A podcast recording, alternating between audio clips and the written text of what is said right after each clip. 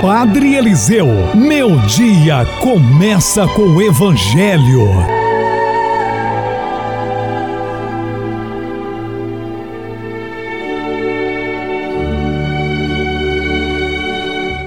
Bom dia a todos, irmãos e irmãs. O texto do Evangelho de hoje está no capítulo 20 de Mateus, dos versículos de 1 até o versículo 16a. A parábola dos trabalhadores de última hora que nós escutamos hoje nesse texto do Evangelho, Deus não faz distinção de pessoas socorre a todos, começando pelos mais necessitados, pela ovelha vítima do mau pastor. Todos amados para trabalhar na vinha do Senhor, porém em horários diferentes. O Senhor pagou a todos o que havia combinado mas os que foram contratados primeiro sentiram-se injustiçados ao verem os últimos recebendo primeiro e em igual valor. Um sentimento tipicamente humano que classifica as pessoas usando outros critérios e não da justiça e do amor. Todos eram desempregados, todos necessitavam do dinheiro tanto os que trabalharam o dia todo quanto os que trabalharam apenas as últimas horas do dia. Quem os contratou quis ser bom com todos, pagando justamente a todos, mas foi incompreendido.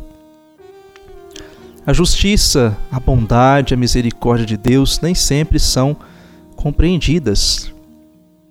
Os que defendem os marginalizados são mal vistos, às vezes são até chamados de vagabundos e bandidos.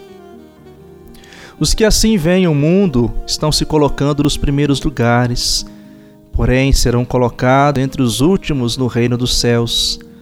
Os pequenos, esquecidos ou injustiçados receberão um tratamento igualmente digno diante de Deus e devem começar a recebê-lo aqui. É nosso dever de cristão promover esse tratamento igualitário e justo. Irmãos e irmãs, a palavra do Evangelho de hoje nos ensina a rever o nosso conceito ou os nossos conceitos e dissipar preconceitos de nosso coração, valorizando a todos, principalmente aqueles que ninguém valoriza, os pequenos, os fracos, os marginalizados e excluídos. Assim, não vamos julgar os outros usando critérios econômicos, sociais ou culturais para não sermos injustos. É preciso lutar para que todos tenham oportunidades iguais e, se alguém não está tendo, empenhar-se para que tenha. A palavra do Evangelho de hoje nos ensina mais um pouco sobre a misericórdia de Deus e o chamado que Ele faz a todos nós. Amém. O Senhor esteja convosco, Ele está no meio de nós, desça sobre todos vocês. A bênção do Deus Todo-Poderoso, o Pai, e o Filho e o Espírito Santo. Amém.